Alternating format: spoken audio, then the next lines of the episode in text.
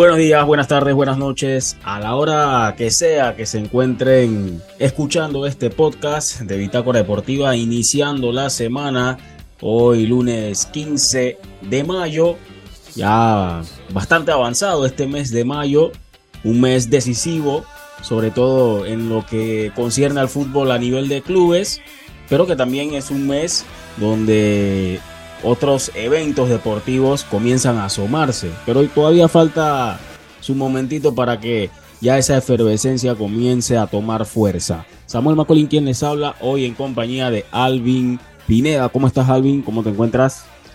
Así es Samuel, estamos listos para lo que va a ser los próximos minutos para estar informando sobre la actualidad del deporte, lo que nos emociona, por lo tanto estaremos encantados de informarle los próximos minutos.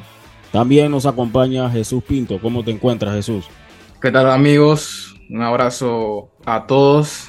Em, agradecido de estar nuevamente con ustedes en una nueva edición de Bitácora Deportiva. Eh, programa cargadito. Teníamos rato de que no aparecíamos, pero estamos ready con nuevas energías para, para hablar de lo que nos gusta y, y también con un horizonte donde se vienen definiciones importantes, así que listo para, para charlar un poco sobre eso.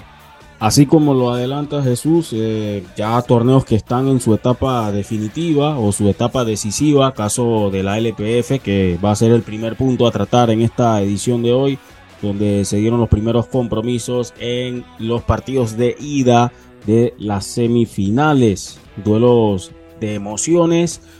No hubo goles en uno de ellos, pero sí hubo emociones como lo fue en el partido entre el Plaza Amador y el equipo del el CAI, el equipo campeón que está defendiendo su vigente título, en este caso llegando como campeón defensor, clasificando de forma directa a semifinales ante el Plaza Amador que viene sumamente inspirado y también con una racha interesante de partidos sin recibir gol y eso se vio reflejado también en ese encuentro. Empiezo contigo Jesús, un partido donde se esperaba algo más, por lo menos de cara al gol con los dos equipos. Sí, yo creo que fue unos primeros 90 minutos, a mi parecer, parejos eh, en cuanto a llegadas y, y ocasiones. Sin embargo, creo que el partido fue un poquito levemente para, para el equipo de, de, Plaza Amador, equipo de, de Amec de León, que, que en lo personal creo que le ha dado una cara diferente a este Plaza en las últimas tres o dos jornadas del torneo regular. Eh, así han hecho un cambio radical en cuanto a la, a la forma de jugar y ese cambio, que fue precisamente el cambio de entrenador que o cambió en demasía, diría, eh, la idea de, del equipo placino, que ahora lo tiene muy cerca de una, de una nueva final. Sin embargo, yo creo que eh, Calle en casa es otra cosa, tiene a su gente, de su, tiene a su gente de, su lado y eso va a ser una, una, una caldera allá en, en el Muquita independientemente de que, de que Plaza haya vencido a, a Kai en, el torneo regular, creo que era un Kai que venía mermado de, de varios jugadores que estaban con la selección. Y me parece que ese resultado quizás le da confianza a Plaza, pero en lo personal creo que es un resultado eh, un poco intrascendente por, por, el por el contexto de, del partido en ese momento. Sigo teniendo acá como, como favorito, pero yo creo que Plaza, eh, por su jerarquía histórica y por el momento anímico que para mí es, es un, tema que influye mucho, más en, torneos o en partidos decisivos donde, donde un error o los detalles te dejan, te dejan fuera, Samuel. Bueno, yo difiero un poco con eso de la caldera y que, juega con su gente. Sí, va a jugar con su gente, pero hemos, yo he visto al CAI por lo menos eh, tener estadio lleno y que eso no haya influido. En donde sí siento que la localidad pesa en CAI, en su manera de jugar en ese estadio. eso es lo que termina pesando, su forma de jugar, a mi modo de ver las cosas en ese estadio, claro que, que ah, muestra una diferencia, aunque para mí es un equipo que te juega muy bien en cualquier estadio. Era muy curioso ver a este equipo del CAI, pues que no había tenido partidos en el Rommel Fernández en este semestre hasta, hasta ese encuentro. Y eso era un elemento que eh, hicieron en, por lo menos hicieron referencia los jugadores y también el propio Franklin Narváez posterior a ese partido. Plaza Amador sí ha sido uno de los rivales más complicados que ha tenido el CAI, ya sea el torneo en el que se haya proclamado campeón o torneo donde haya trascendido, siempre ha tenido esa piedra en el zapato como lo es Plaza Amador, pero sí considero que está ante una gran oportunidad en ese partido de vuelta para mostrar un mejor juego porque me parece que no vimos al mejor Kai tampoco en este compromiso. Muestra de ello como tácticamente el Plaza Amador cerró muy bien los espacios, pero al, mismo tiempo era un equipo que no dudó en atacar, eh, mostró mucha claridad en su forma de desplegar su ataque. Ahí el juvenil Rafael Mosquera tuvo varias ocasiones de gol, le pesó un poquito el escenario en el que se encontraba en ese momento en las semifinales de la LPF, todo eso juega esa presión también. Lo que también estaba mostrando en este caso Samir Ramírez fue, fue importante también, de, tanto en defensa como al momento de ayudar a que el equipo saliera. José Murillo, como siempre, un todoterreno, siempre buscando la forma de colaborar con el equipo. Y más allá de eso, un, equipo del Plaza Amador que esperó eh, que sus cambios, por lo menos a Med de León, que el ingreso de Ronaldo Dinolis y también de otros jugadores, por lo menos le diera al equipo esa capacidad de dar ese paso extra que faltaba de cara al gol. Pero Ronaldo Dinolis entró muy presionado, al igual que Carlos Moll del lado del, equipo del CAI. Dos jugadores que entraron con la asignación de resolver, pero al final terminaron aumentando el problema, que era la falta del gol en este, en este encuentro, Alvin. Esperaba, como ya menciona, un partido con mucho más goles. De hecho, el CAI, uno de los equipos más goleadores de la ronda regular. Y el Plaza que en los últimos partidos había venido mejorando lo que era la, la capacidad ofensiva. De hecho, en el partido playoff golean y se esperaba goles, pero estuvieron muy cuidadosos como era el primer partido, en este caso el partido de ida. Trataron de no descuidar la parte defensiva. Eh, como mencionas, tuvo el Plaza mejor disposición en la cancha, al CAI le costó un poco más, pero el Plaza no logró sacar ventaja de eso. Vamos a ver si le llega a costar en el partido de vuelta. CAI va a jugar de local.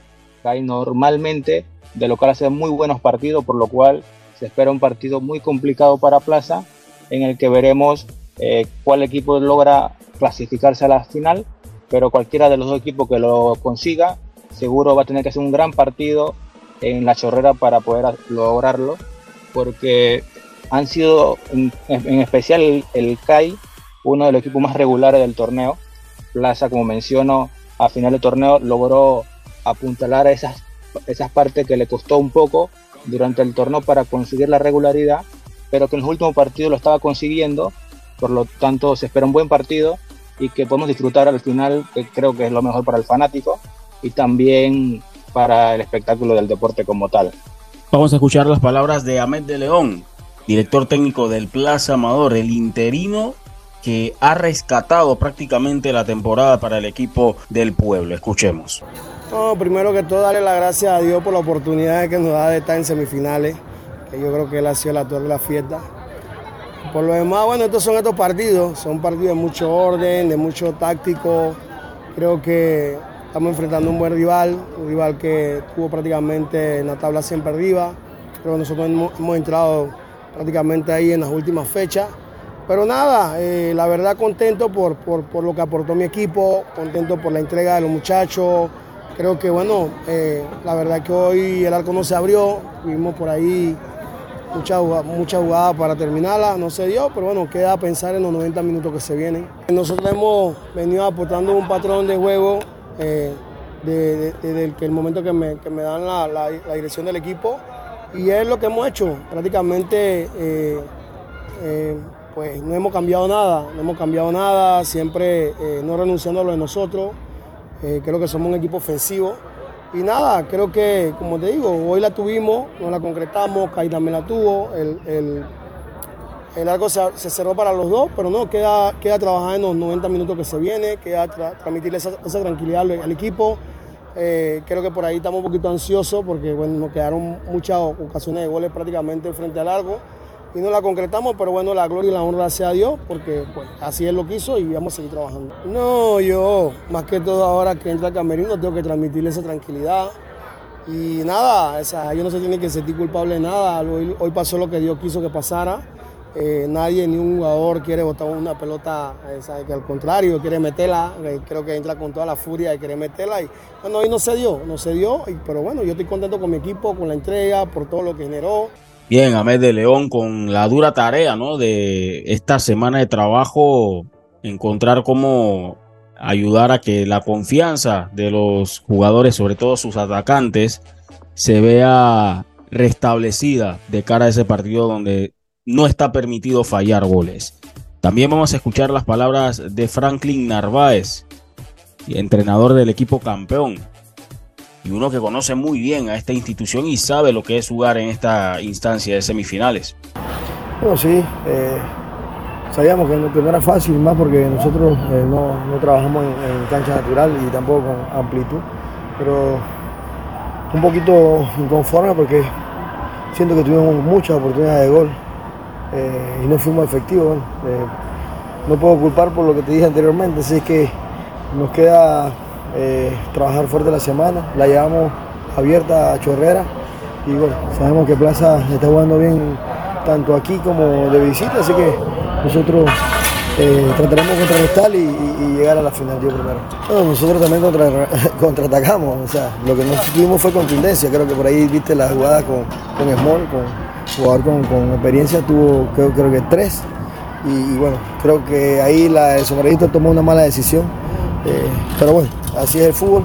Eh, no, Plaza está jugando buen fútbol. Eh, vamos a ver si llegan completo a, Chorrera y bueno, nosotros eh, estamos con la plantilla y, nos toca jugar un partido que, ya sabemos cómo es realmente y, bueno, tratar de llegar al final como te digo, pero corregir esos puntos, tratar de ser más contundente y tener la pelota y también ser eh, contragolpear en el momento adecuado, según las características de los jugadores que tienen Plaza en defensa. Vamos a hablar también de lo acontecido el día domingo. Mismo escenario, pero distintos equipos.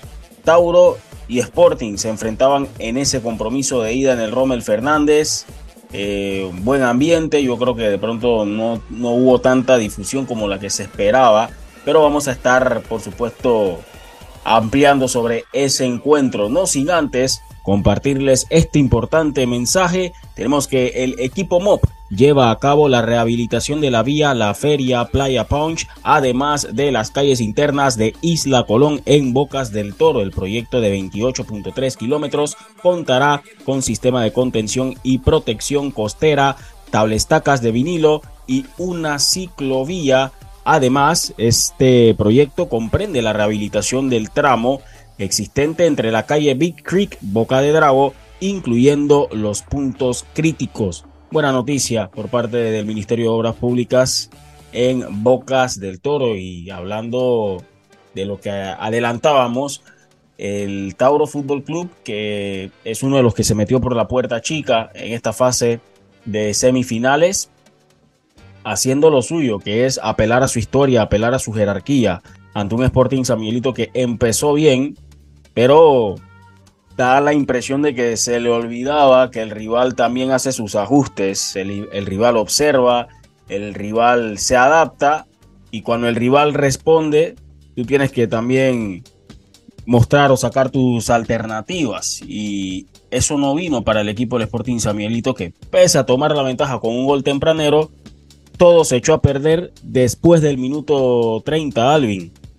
Así mismo es, de hecho el Sporting tuvo un inicio de partido espectacular, comenzaron dominando, tuvieron dos, tres jugadas claras para ampliar el, marcador, eh, no se logró, el Tauro con esa casta de equipo histórico, con esa casta de equipo campeón, eh, en una jugada en transiciones rápidas eh, logra lo que es el empate y pocos minutos después logra darle la vuelta y el Sporting aunque lo intentó, aunque llevó el control del juego, aunque era el equipo que proponía, no logró empatarlo, el Tauro logró mantener el resultado, al final buscó lo que era mantener el marcador de 2-1 a favor y se logró llevar la victoria. El Sporting va a tener que trabajar lo que es la definición porque no fue por jugada, tuvieron muchas ocasiones, pero le faltó la definición, le faltó los últimos metros. Vamos a ver cómo lo trabaja el profesor Borowski porque el equipo le está costando a la hora de los goles, le está costando a la hora de definir frente al arquero, la ansiedad, eh, se precipita en las decisiones que toman. Vamos a ver cómo lo logran mejorar de cara al partido de vuelta porque va a ser un partido abierto. Creo que ambos equipos van a salir a buscar la victoria. Tauro porque no creo que vaya a defender 90 minutos y Sporting de local y la obligación de ganar. Espero un partido abierto, un partido con muchos goles, dependiendo si el Sporting anota primero que Tauro, porque si Tauro anota primero, creo que entonces sí vamos a ver a un Tauro que va a buscar mantener el marcador, que va a evitar eh, arriesgar el partido, pero se espera un partido muy, muy entretenido en lo que va a ser el Estadio de los Andes. Chamir Dupuy adelantaba al equipo del Sporting San Miguelito con un gol al minuto uno en un saque de esquina. Luego de eso no fue el mejor partido para él en, plano, en el plano defensivo. Era su cumpleaños también. Chamir Dupuy empezaba bien la fiesta para Chamir Dupuy, pero más adelante se fue arruinando con la reacción del Tauro Fútbol Club. Tal y como había sucedido en Herrera, solo que en minutos distintos dos golpes en poco tiempo, al 34 con el buen gol de Luis Asprilla, como resolvió el lateral derecho del equipo del Tauro Fútbol Club, que no solamente se le pide hacer un buen trabajo en la marca o darle salida al equipo, sino también sumarse en ataque y que tenga esa facilidad para resolver en el uno contra uno y, y crearse ese espacio para rematar y definir como lo hizo en ese gol, sin duda que es algo que ayuda muchísimo a un equipo que al principio se le estaba viviendo muy complicado poder hacer esa conexión entre volantes y delanteros, sobre todo por cómo estaba marcado Brady Goluz y el que por ahí de pronto conseguía crearse algo de espacios era Víctor Medina y también, bueno, en cierta forma Miguel Camargo que tuvo un partido muy presionado donde quería también sacarse de encima esas críticas aunque pudo apoyar, pero aportó con una muy buena asistencia que sirvió para darle la vuelta al partido en el cobro del saque de esquina que anotó Brady Goluz a los 38 minutos. Minuto 34 y minuto 38 fueron los goles del Tauro para darle vuelta al partido. ¿Qué sucedió en ese momento, Jesús? ¿Qué consideras que de pronto notaste en el compromiso provocando que se desvaneciera esa ventaja de Sporting? Definitivamente creo que fueron las fallas de, Sporting. Yo creo que eh, fallas individuales y, colectivas que, derivaron el gol de, o los goles de, Tauro. Hay una jugada donde, eh, si no mal recuerdo, el Chaco, el Chaco Zúñiga eh, pierde el balón en, su propio campo y deja totalmente expuesto a, sus compañeros en defensa y cae el gol de, de Asprilla. Eh, una de las frases que dijo eh, Felipe Borowski, que en la entrevista ya la escucharemos más adelante, la entrevista de ayer, que tuvimos un poco de exceso de confianza. Yo había comentado en, interno del grupo de que, de que pensaba que Sporting ya había eh, aprendido de sus errores en, en eliminatorias pasadas o en torneos anteriores, pero da la sensación de que no, porque si tú entras con, ese gol de vestuario que para mí creo que le afectó mucho a Sporting negativamente y, suena eh, bastante irónico, pero de ahí yo creo que, desde el gol de Sporting hasta los 30 minutos del primer tiempo, Sporting dominaba el partido y de ahí empezaron los errores de, Sporting que, que los llevó a, a la derrota. Mérito a Tauro, creo que aprovechó los errores. Así es el fútbol, el fútbol tienes que, aprovechar y provocar los errores del rival. Y eso fue lo, que, hizo, lo que hizo Tauro. Eh, y en el segundo tiempo prácticamente eh, se defendió bien todas sus líneas. Eh, no permitió pocos espacios a, a un ataque de Sporting que, que ya sabemos la calidad que, que, tiene, pero resaltar también el momento anímico de Tauro. Creo que un equipo que, que todo el mundo lo dábamos, dábamos por eliminado eh, una jornada antes y fue a Colón y a pesar de que fue por una jugada fortuita, sacó el resultado, fue Herrera y no era favorito y, e igual sacó el, resultado. Yo creo que el momento anímico eh, de Tauro puede ser la clave para, para meterse en la final y sacar un, buen resultado allá en los Andes. Otra cosa a resaltar del Tauro Fútbol Club es el trabajo que le tocó hacer o realizar a Rudy Yerwood, que no es defensa central, pero le tocó acompañar a Giancarlo Vargas en esa oportunidad porque no contaban ni con Gerardo Negrete, suspendido por acumulación de tarjetas, tampoco estaba Gustavo Chará para acompañar a Giancarlo Vargas. Después de ese mal comienzo, fue otra historia, fue exigido el Tauro Fútbol Club, más balones me parece que sacó Giancarlo Vargas, pero puntual en la marca también estuvo Rudy Yerwood y eso fue muy importante para el equipo del Tauro Fútbol Club que siento yo que en la zona de volantes no, no estuvo tan, eh, tan práctica como en otros partidos. Se le vio a un Tauro que perdió balones, le costó recuperar también balones, le costó imponerse en ese sector. Con todo y que Sporting San tampoco presentó a mi concepto el medio campo quizás recomendado para la ocasión. Eh, mucho se exigió el propio José Muñoz, eh, por ahí también el ingreso de del Rodrigo Tello no, no fue de pronto el esperado, aunque salvó una pelota que era de gol sobre el final para el Tauro Fútbol Club. Pero en líneas generales, el Tauro manejó muy bien el resultado y pudo haberse llevado una ventaja un poco más amplia, quizás por lo menos de dos goles. Así que ahí está de pronto el mayor lamento que tiene el Tauro Fútbol Club de este compromiso de ida. Y en el caso de Sporting, pareciera que no aprende de esas lecciones pasadas. Me sorprende Samuel y, Alvin que teniendo a, Kevin Berkeley no, no lo utilizó. No sé si es un tema de, confianza del entrenador con, el defensa Berkeley, el, Tauro, que no, no, intentó ponerlo como central, siendo un central natural y, poniendo a, a Rudy Yerbu que eh, juega la posición de, de natural es similar a la de central y, y al final le, le, salió bien al entrenador. Sí, creo que en ese caso el profesor buscaba más que toda experiencia, como sabemos son un partido decisivo, que es un error que puede costar la victoria o la derrota, en este caso apostaba por la experiencia de Yerwood y bueno, al final vamos a decir que le salió bien porque se consiguió la victoria, que al final es lo más importante para ir ahora a los Andes ya con más confianza, sabiendo que tienes el marcador a tu favor. Durante el partido, algo que yo considero, ambos equipos mostraron tener debilidad en la parte defensiva.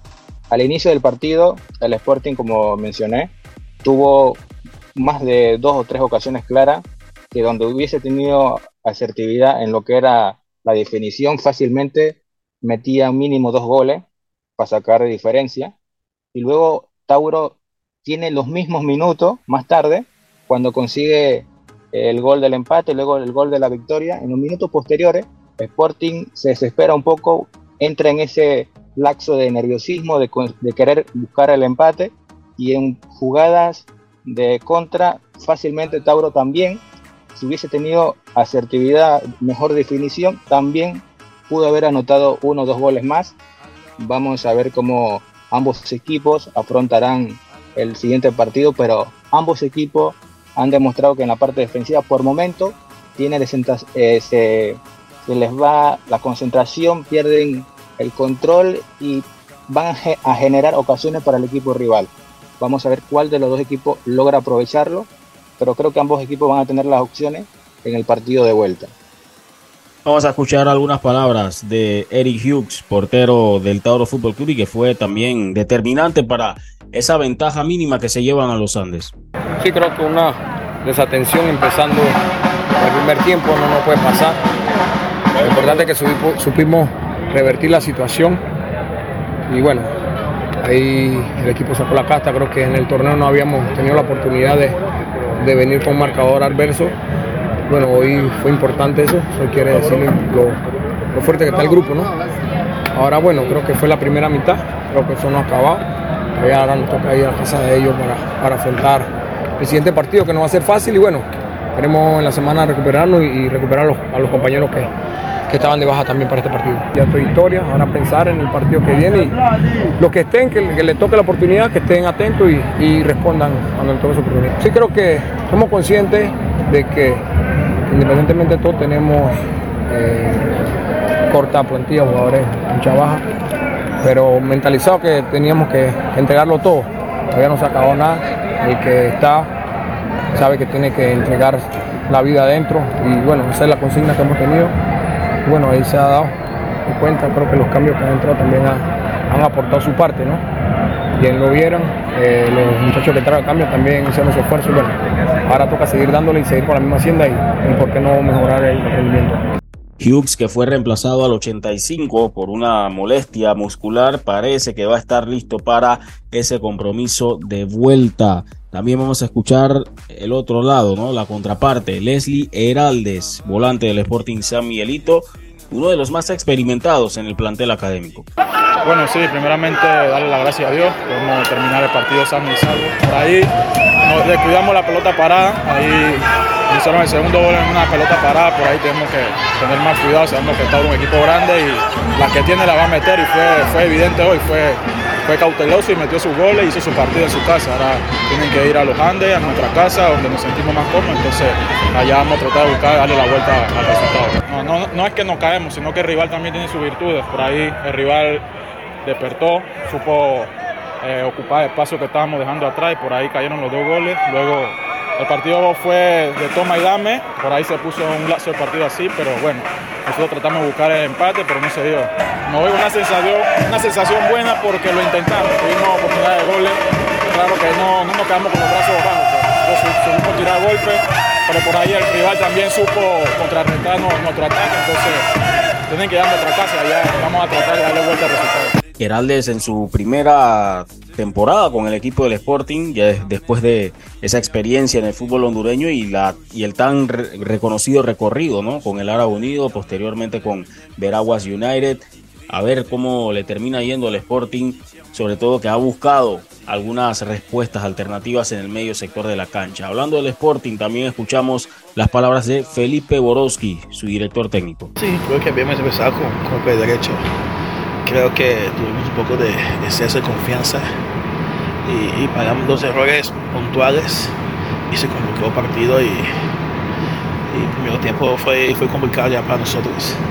Ya el segundo tiempo sí empezamos con una actitud totalmente diferente, algo muy positivo. Tuvimos tres, cuatro y rapidito, no entró. Y ya después fue Tavo que, que definió muy bien y, no pudimos empatar, ¿no? Bueno, quedó la llave abierta y quedó ahora mismo descansar hoy, ya mañana trabajar y, pensar en viernes y cerrar con todo de, en nuestra casa donde somos fuertes. Somos un grupo sólido y al final todos estamos aptos para jugar. Eh, son estrategias, creo que al principio funcionó.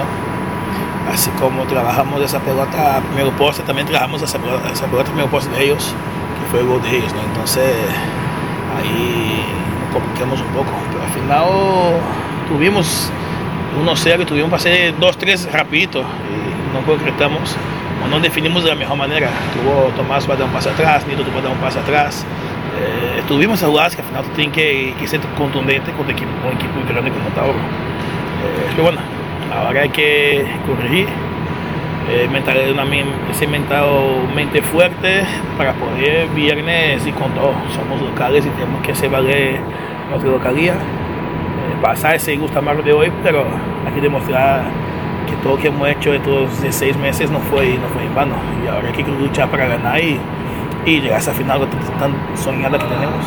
está el gran temor, está el gran temor del equipo académico que es echar a perder lo que ellos consideran ha sido una muy buena temporada, uno de los primeros clasificados de forma directa a las semifinales y uno que ha hecho el trabajo de socorrista es el asistente técnico en su momento, asistente técnico de Fran Perro Diego Gutiérrez, quien ahora es el director técnico interino del Tauro Fútbol Club.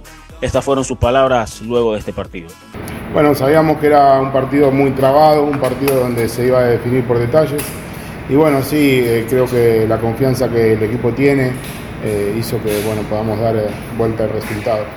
Comentar un poco, profe, sobre la decisión que se tomó y de colocar a Rubí Yerbu como central y, ver cómo el jugador se pudo aplomar, como se diría con el paso de los minutos. ¿no? Bueno, lo importante de tener una plantilla que es muy versátil. necesitábamos a Rudy y él se predispuso, teníamos a Charay, a Negrete que estaban eh, indispuestos para este partido y bueno, creo que lo hizo de una manera muy positiva. Bueno, estos partidos, como le decía, se, definen por detalle y bueno, trabajamos todos los bloques, los momentos de los partidos, tenemos una secuencia que dividimos el partido en cuatro momentos y, bueno, hoy por hoy nos está dando resultados y es, es lo importante. La serie todavía está abierta, eh, tenemos un rival muy duro en, casa de ellos, pero nosotros, como te digo, con mucha humildad, mucho trabajo, respetando al rival, eh, vamos a ir a buscar ese boleto que la gente la está esperando, la dirigencia y bueno, los jugadores se lo merecen. Bien, el partido o los partidos de vuelta para estas semifinales se estarán disputando de la siguiente manera. El viernes 18, corrijo, 19 el viernes 19 de mayo, desde las 8 de la noche en los Andes, Sporting San recibe al Tauro Fútbol Club. Y el día sábado 20 de mayo, el CAI recibe en el Agustín Muquita Sánchez al Plaza Amador desde las 7 de la noche. Bien, vamos con unos importantes mensajes de los amigos del Metro de Panamá y Vamos a darle un vistazo a las principales ligas de Europa. Hoy sonrío porque mañana tendré más tiempo para mí. Tendremos más tiempo para el desayuno. Pasaremos más tiempo juntos.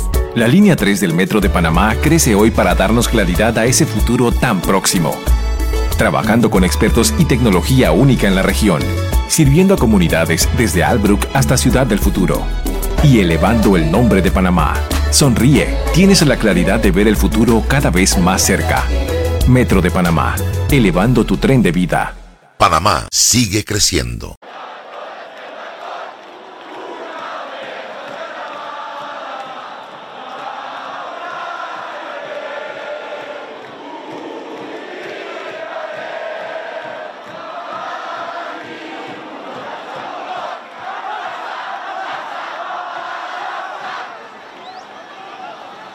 Y con esa algarabía que se escucha al fondo, esa alegría que se respiraba por las calles de Barcelona, iniciamos este breve resumen de lo más destacado en el fútbol europeo, empezando con la Liga Española donde el Barcelona se proclamó campeón de la Liga Española por 27 ocasión. Un alivio para un club que con todo y este título todavía lo veo en crisis. Un Barcelona que se llevó el título o siendo el equipo más consistente en la liga española, una consistencia que no iba acompañada de la palabra, eh, digamos, del convencimiento que uno espera de un equipo de la categoría del Barcelona, pero que ha tenido que trabajar con lo que tiene, algunos jugadores que han quedado a deber, pero que aún así han podido cumplir el objetivo esperado, pero una temporada que ha tenido a mi concepto más decepciones que alegrías para el equipo de Xavi Hernández que hoy se proclama campeón de la Liga Española después de esa contundente victoria en el Cornellà del Prat o el RCD Stadium ante el equipo del Español, su vecino y archirrival que está atravesando por una enorme posibilidad de nuevamente caer a la segunda división, Alvin. Es correcto, Samuel. Victoria importante para conseguir el campeonato en este caso para el Fútbol Club Barcelona. Se celebra demasiado este título, tomando en cuenta lo que han sido los tropiezos que ha enfrentado el Barcelona eh, en los últimos años. Por ejemplo, los recordados tropiezos en Champions, aparte de las ligas que ganó el Madrid, que ganó el Atlético Madrid, donde el Barcelona, por diferentes motivos, principalmente económicos, le costaba armar un equipo que compitiera y por eso esta temporada que se ha logrado sabe mejor esta liga que antes se ganaba y no se le daba tanto valor, se decía una liga más, esta liga tiene un color diferente porque el equipo ha sufrido para poder conseguirlo. Esperemos que con, esta, con este título alcanzado se pueda confeccionar un mejor equipo como grupo para la siguiente temporada, para no solamente pelear por el título local, como es la liga, sino también dar una mejor imagen a nivel internacional en la Champions y también lograr pelear por la Copa del Rey, que no es un título menor, aunque así muchos lo dicen, pero equipos como el Barcelona siempre debe aspirar a ganar todo eh, donde compita. También, como mencionas, el problema del español, un equipo que es de la misma área de Cataluña, que tiene esa rivalidad de derby, que en este caso le tocó perder y aparte estar en zona de descenso, por lo cual no solo es una derrota moral, sino una derrota que la afecta en lo que va a ser su futuro cercano, por lo tanto, un tema muy complicado lo que fue este partido. De hecho, se, eh, se presentó unos incidentes al final del partido donde algunos fanáticos radicales, vamos a decir, eh, se echaron al campo para evitar que los jugadores del Barcelona celebraran el título. Por lo tanto, hay que evitar que estas conductas se produzcan en el deporte porque mancha lo que es el deporte como tal. De hecho, todos al final del día sabemos que es un deporte y no debemos hacer que se salga de esa línea de deporte. Ganar, perder puede pasar, pero nunca debemos pasar esa línea de la violencia, de querer irnos a otro ámbito que no sea el deportivo. Pero como menciono, título importante para el Barcelona.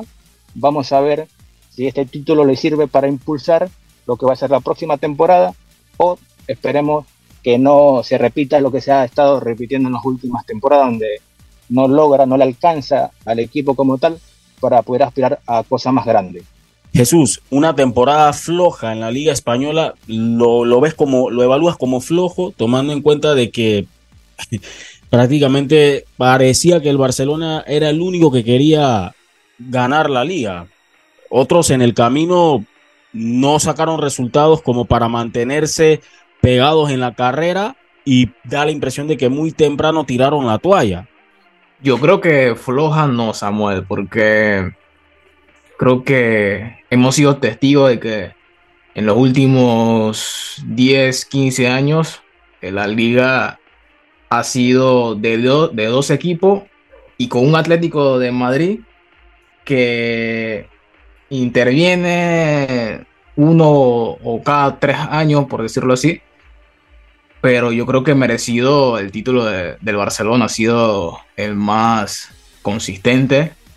Eh, el Real Madrid creo que ha tenido sus laxos de, o sus curvas descendentes y eso el Barcelona eh, lo ha aprovechado, mientras que el Atlético creo que eh, despertó tarde. Principio de temporada paupérrimo el equipo de, de Simeone que creo que al final eh, nunca, o a mitad de temporada, nunca eh, tuvieron en mente eh, ganar la liga, pienso yo. Creo que se enfocaron más por asegurar ese, ese puesto de champion por sus, sus perseguidores como Real Sociedad y Villarreal que estaban cerca de esos puestos de champion. Al fin y al cabo creo que ganó el mejor, ganó el que sacó más resultados y ese fue el, Fútbol Club Barcelona, bien por el Fútbol Club Barcelona que, que logra ese título que lo puede ayudar a, renacer eh, en las próximas temporadas. Bueno, ya tiene mucho trabajo eh, Joan Laporta y más con la salida de Mateo Alemani, su director deportivo, así que hay muchas piezas todavía que reacomodar en el Barcelona, como también algunos compromisos legales que no están del todo resueltos y que pueden generarle preocupaciones futuras que vayan a amargar la celebración del título. El Barcelona que derrotó al Español 4 por 2 con doblete Robert Lewandowski llegando así a 21 tantos en esta temporada en la liga. Alejandro Valdé también anotó y Jules Koundé, mientras que Javi Puado y también José Lu anotaron por el equipo Perico. El Sevilla en un partido que quedó en la lupa por ciertas acciones polémicas en decisiones que afectaron al equipo del Real Valladolid, el Sevilla goleó 3 por 0 con tantos de Rafa Mir, Papu Gómez y también Jesús el Tecatito Corona para el equipo sevillista que ya también afila las armas para la vuelta de la Europa League ante la Juventus. El Valencia que también está tocando puertas de la salvación derrotó al Celta de Vigo en Balaídos 2 por 1 con tantos de Justin Kluivert y Alberto Marí a dos minutos del final. El Atlético de Madrid que perdió ante el Elche 1 por 0. Otra victoria polémica, otro partido polémico con el tanto de Fidel para el ya descendido Elche que no tiene prácticamente mucho que hacer, solamente cumplir con el calendario. El Real Betis también se impuso y está peleando para meterse a Europa luego de la victoria 3 por 1 ante el Rayo Vallecano. Por supuesto hay que hablar del Real Madrid que ganó 1 por 0 al Getafe, guardando algunas figuras pensando en el partido del martes en la Champions League ante el Manchester City. Eso en cuanto a la Liga Española donde de momento el Real Madrid, el Atlético de Madrid y la Real Sociedad estarían acompañando al Barcelona en la UEFA Champions League a falta de cuatro jornadas de que finalice la temporada actual. El Villarreal también está tocando puesto de Europa y el Girona, que muchos no se lo esperaban, está ahí también peleando para meterse a Europa. Bien, pasamos al calcio italiano, donde hay un campeón que ya lleva digamos que una semana celebrando, un campeón que esperó muchísimos años para poder proclamarse y decir que hey, por fin vamos a tener el escudeto en nuestro uniforme y es el Napoli. Pero aparte de lo que ha sido la grandiosa temporada del Napoli, hay algunos titubeos por parte de protagonistas que están en semifinales de Champions y que parece que su destino en Europa el próximo año está borroso el panorama, Jesús. Sí, un calcio que ya tiene nombre y apellido. El Napoli, felicidades a los Partenopei por su tercer título en, su historia, un título que, que venían soñando hace 33 años y, lo lograron con, con mucho, mucho mérito. Bien, en cuanto a resultados, eh, hubo resultados interesantes en esta jornada 35. Eh, la Lazio que empató 2 a 2 eh, ante el Leche con tanto de inmóviles al minuto 34 y, y Sergio Milinko Visavi que rescató el empate al minuto 94 por parte del equipo visitante. doblete de Remy Oudin para rescatar ese punto en, Roma para el equipo de, Leche que poco a poco va buscando la salvación, mientras que la Lazio está cosechando malos resultados en, las últimas jornadas y podría perder ese puesto de champion. Eh, la Salernitana, que para mí ha sido la sorpresa, una de las sorpresas de, del campeonato venció 1 por 0 en el último minuto con tanto de Antonio Candreva al Atalanta, una Salernitana que ha sido de los pocos equipos que le ha sacado punto al top 5 de, la tabla del campeonato. Y una Atalanta que también va en capa caída y, parece alejarse de los puestos europeos. La, la que venció 2 a 0 al, Milan, un Milan que da la sensación de que estaba pensando más en, el partido de vuelta de Champions y un Milan que, perdió en los últimos 15 minutos con tanto de Semislan Wisniewski, el polaco, y al 85 Salvatore Espósito de tiro libre con un golazo prácticamente al ángulo puso el 2 a 0 definitivo para la Spezia, que también tiene esa esperanza de, salvarse, y un, Milan que, y un Milan que da la sensación de que se está alejando de los puestos de, de UEFA Champions League. Uno que sí ganó y con contundencia fue el Inter de Milán, el Inter de Simone Inzaghi que venció 4 a 2 al siempre complicado Sassuolo. Eh, Romero Lukaku puso el 1-0 en minuto 41.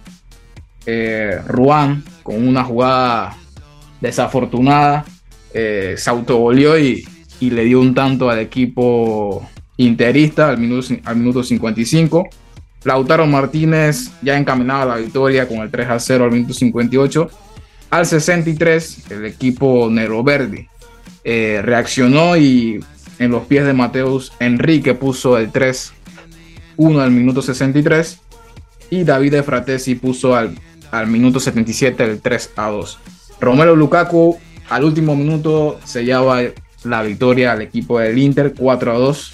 Eh, un Inter que, que viene en moral alta de cara a, ese partido de vuelta eh, contra su vecino el Milan.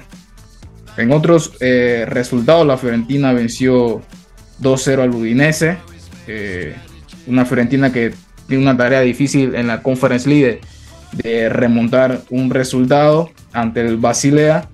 Bueno, y el, Napoli que tiene esa resaca de, campeón, cayó 2-0 ante el Monza eh, con tantos de Dani Mota al minuto, al minuto 18 y un ex Napoli, Andrea Petaña, al 54.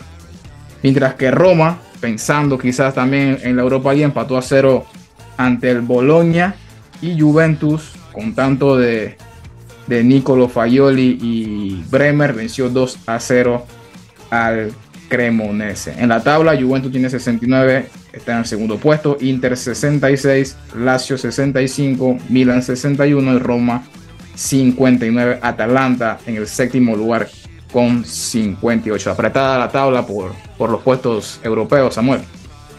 En la liga inglesa hay que también hablar un poco sobre la situación que se está dando en el liderato porque el que estaba comandando la tabla de posiciones en gran parte de lo que es esta temporada ya prácticamente se está quedando sin esperanzas. Depende de dos milagros el equipo del Arsenal para poder pensar en que puede ser campeón.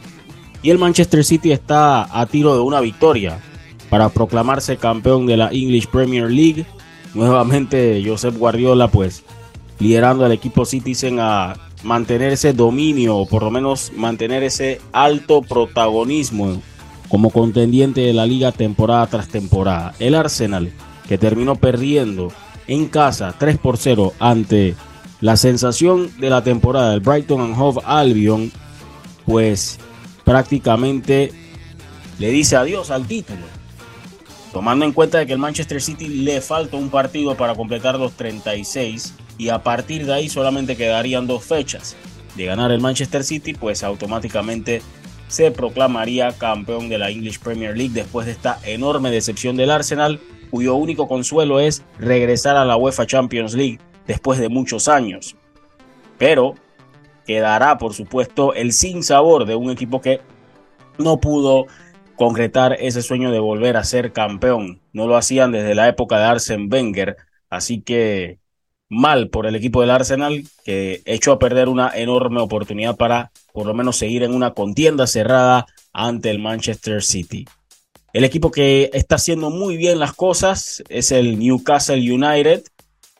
Los Magpies, como se le conocen, pues Empataron ante el Leeds United, sin embargo se mantienen en la tercera posición con 66 puntos. El Manchester United ganó convincentemente ante el Wolverhampton por 2 a 0 con tantos de Anthony Marshall y también el argentino Alejandro Garnacho que también plasmó su contrato extendiéndolo con el equipo del Manchester United. Si no me equivoco, fue firmó una extensión hasta el 2027, creo. Alejandro Garnacho pero la situación está en que hay un equipo que les está respirando muy de cerca en la espalda. Y es el Liverpool que ganó este lunes 3 por 0 al Leicester City con doblete de Curtis Jones y también tanto de Trent Alexander Arnold del Liverpool que está todavía en la carrera para meterse en Champions, pero no depende de sí mismo. Necesita que Newcastle o Manchester United tropiecen y que de pronto dejen un punto por ahí suelto para ellos meterse en la siguiente ronda. Pero el Liverpool sabe que mm, solamente le es permitido ganar, por más de que la diferencia de goles le favorezca muchísimo al cuadro de Jurgen Klopp. Mientras que más abajo en la tabla está el Brighton and Hove Albion, esperando a ver si se da la posibilidad de meterse en Europa. Y no descarten, no descarten al Aston Villa, que le ganó al equipo del Tottenham Hotspur por 2 eh, a 1 con tantos eh, de Jacob Ramsey y también Douglas Luis, Harry Kane que sigue ampliando su cuota de récord como goleador del Tottenham Hotspur, el alicaído y golpeado moralmente Tottenham Hotspur que va a tener que ver qué hace para nuevamente estar entre los principales cuatro protagonistas, porque ya uno de sus rivales más acérrimos ha retomado lo que le pertenece y es el caso del equipo del Arsenal. Ya hay un descendido, es el Southampton. Después de 11 años, desciende el equipo del Southampton a lo que es la Championship. 11 años, pero la cantidad de talento que vendió y que se le escapó a este equipo del Southampton, que sin duda queda de recuerdo los nombres que pasaron por ahí y que hoy en día son súper estrellas, que ya lo han ganado todo también con algunos equipos, como por ejemplo lo ha sido el Liverpool, que fue su fiel comprador. Ya tenía tarjeta de cliente frecuente el Liverpool en cuanto a fichajes del Southampton. Rápidamente vamos a observar cómo están las cosas en otras ligas. Por supuesto, la liga francesa, donde el Paris Saint Germain tiene una ventaja de 6 puntos sobre el Lens que es el que lo sigue, a falta de tres fechas para terminar la temporada. El Lance que podía llegar a la UEFA Champions League, mientras que el Olympique de Marsella está tocando la puerta de la UEFA Champions League. Estaría yendo a la fase preclasificatoria. El Mónaco también está por ahí, pero ya muy difícil que se pueda meter a Champions. Sin embargo, está la Europa League, la posibilidad de la Conference League para el Lost Lille. El Troyes ya descendió, el Angers hace rato descendió. Y bueno, ahí las cosas pues parece que no pintan nada bien para el Ajacio, que hoy también se puede decir que ya está descendido. El único que tiene chance todavía para salvarse es el Nantes, que cambió de entrenador hace poco, ya no está al mando de Antoine Combaré, que fue el que ganó la Copa de Francia precisamente con el equipo del Nantes. Es el único que por ahí tiene chance para salvarse del descenso. Y en la Bundesliga, donde estoy decepcionado, tengo que decirlo, amigos, porque cuando pensábamos de que por fin íbamos a ver finiquitada la racha, el dominio del Bayern Múnich, el Borussia Dortmund hizo lo que nadie quería que hiciera, o excepto los fanáticos del Bayern, y es votar la, el liderato. Lo hizo dos veces en esta recta final de la temporada, cuando el Bayern dejó puntos, incluso con la llegada de Thomas Tuchel. Y el, el, Borussia Dortmund no pudo mantenerse el liderato, pero todavía puede pasar cualquier cosa. Faltan dos fechas y está a un punto el Borussia Dortmund de el Bayern Múnich. Eso en cuanto a la Bundesliga. Por ahí pues está la disputa también para la permanencia. Muy difícil situación para el equipo del Hertha de Berlín. El Stuttgart pues está por ahí peleando con el Schalke para ver quién por lo menos puede tener esa esperanza adicional en lo que sería el popular y entretenido playoff de ascenso-descenso de la Bundesliga. Bien, eso en cuanto a las principales ligas de Europa. Más adelante pues eh, habrá otra oportunidad para ir anticipando, palpitando esos duelos interesantes que se vendrán en el fin de semana. Tendremos otras ediciones para ampliarlo, pero en estos momentos tenemos que cumplir con unos importantes mensajes de los amigos del Metro de Panamá y vamos a estar hablando de otros deportes que también son noticia. Por tu seguridad y la de todos, espera el tren detrás de la línea amarilla y sitúate a lo largo del andén o plataforma de espera. La metrocultura la hacemos juntos. Metro de Panamá, elevando tu tren de vida.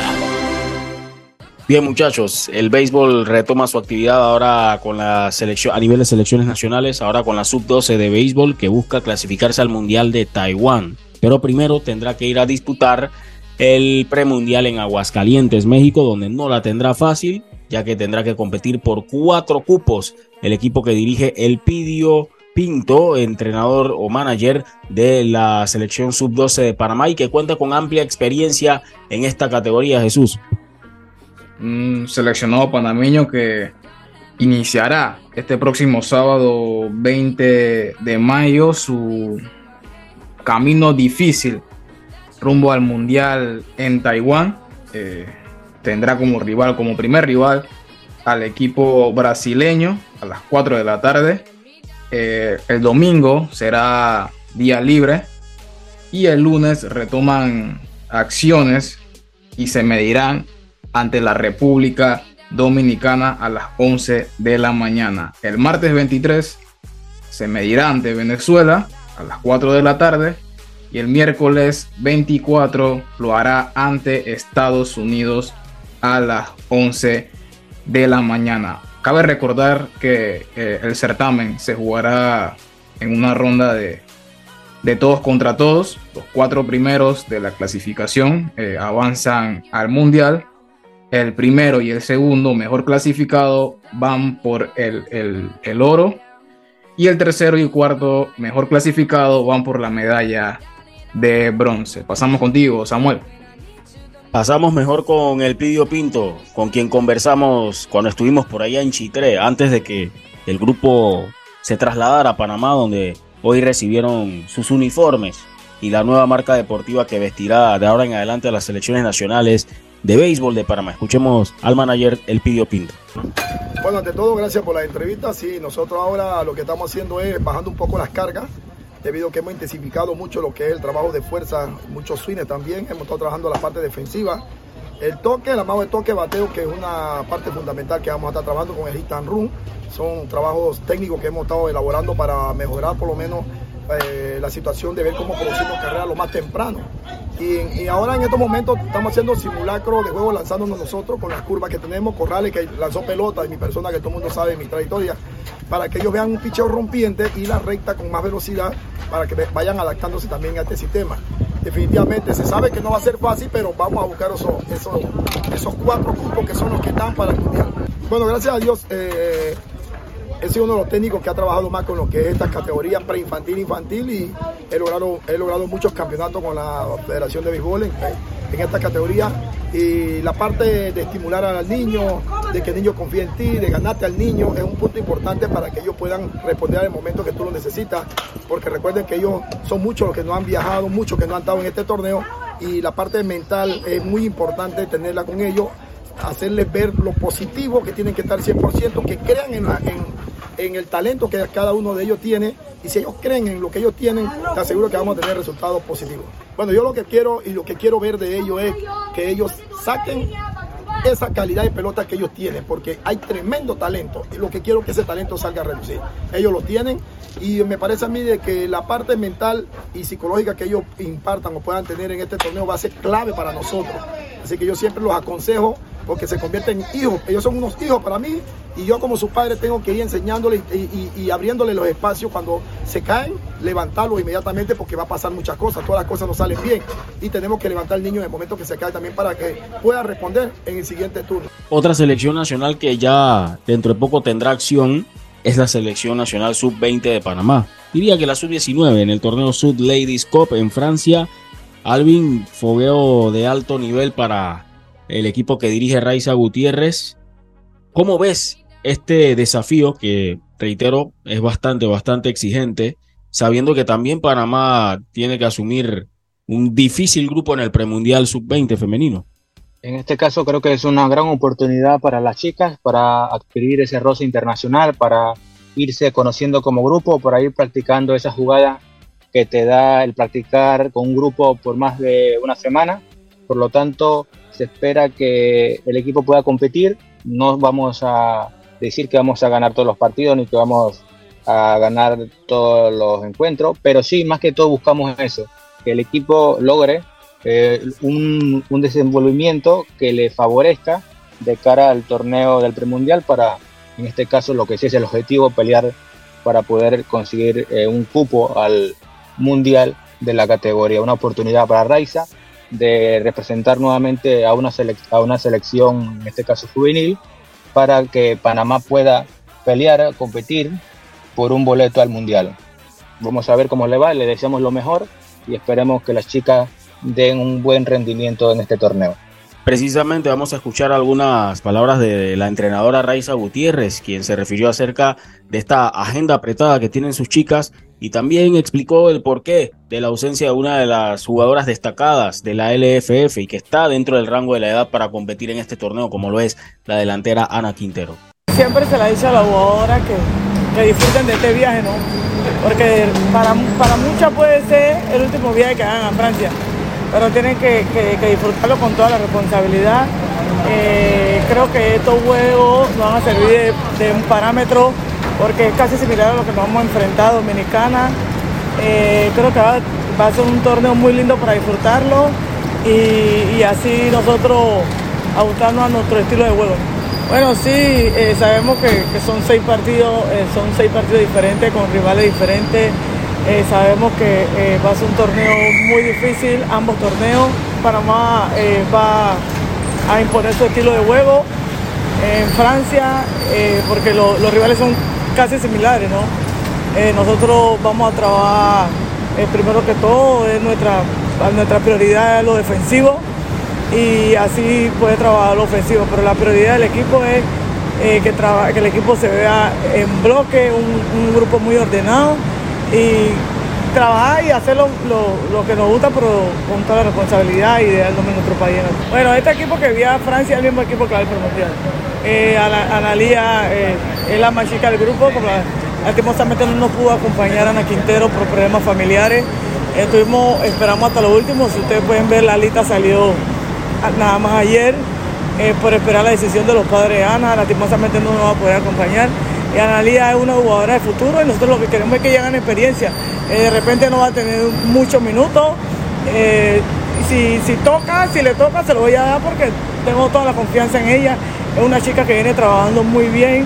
Eh, le hemos dado seguimiento de su club y en la selección ha demostrado y se ha ganado un puesto ahora en la, en sub Jesús, ¿nos puedes repasar el calendario del Shot Ladies Cup? Claro, Samuel y, oyentes. Eh, la selección de Panamá que debutará este próximo miércoles 17 de mayo ante el equipo local, Francia, a las 11 de la mañana, hora de Panamá.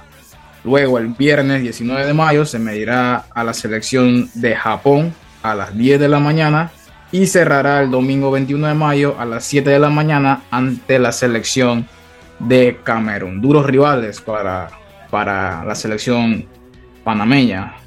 Sí, un torneo donde lo más importante es que el equipo encuentre la idea de juego que le permita acortar las distancias o las distancias más bien ante los rivales que va a tener en lo que realmente es el principal objetivo para estas chicas y es clasificarse a la Copa del Mundo. No va a ser nada sencillo porque hay que entender el grupo que se tiene, Canadá, Estados Unidos y Jamaica.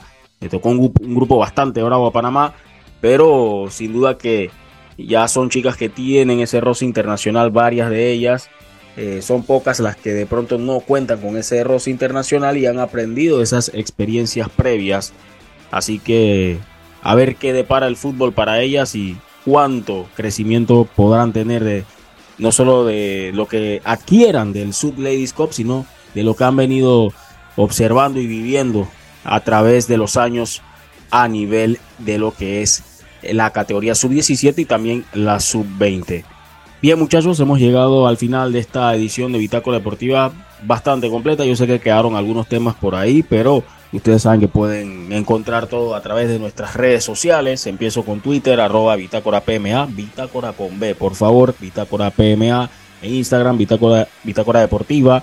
Nuestro sitio web bitácoradeportiva.com. También estamos en YouTube, en Spotify, Apple Podcast, Google Podcast. También nos pueden encontrar y en Anchor como Bitácora Deportiva. Jesús, no sé si tienes algo más que agregar antes de despedir.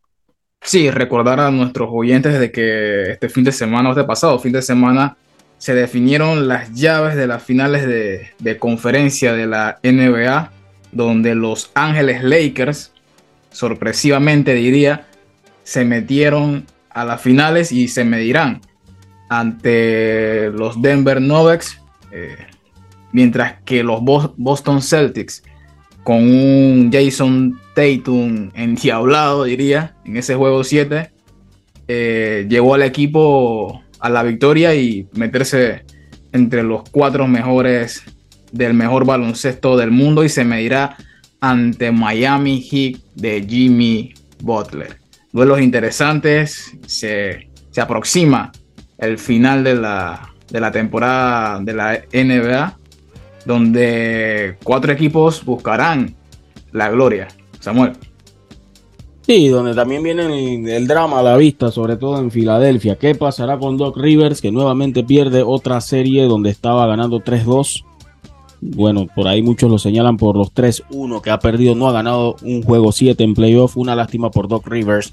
Y a ver qué sucederá con lo que mencionaba Joel Embiid, de que tanto él y Harden no pueden hacerlo todo en el equipo, pero si vemos los números de los partidos pasados, hasta Tyrese Maxey en tres ocasiones llegó a tener más puntos que el propio Joel Embiid, el MVP. Yo creo que se le olvidó también el trabajo que hacía su compañero. Alvin, no sé si tienes algo más que agregar antes de despedir. Solamente recordar a los oyentes que nos sigan en las redes sociales para que estén informados de la actualidad de los deportes que vamos cubriendo, para que tengan toda la información a la mano y también invitarlos para los que serían los próximos programas, para que estén al tanto de lo que está sucediendo, para avanzarle más detalles sobre los diferentes torneos que se van a iniciar y los torneos que están finalizando. Y agradecerle a todos los que se han tomado el tiempo para escucharnos estos minutos que hemos estado acompañándoles. Bien, saludos a todos, que estén bien, nos escuchamos en otra edición de Bitácora Deportiva.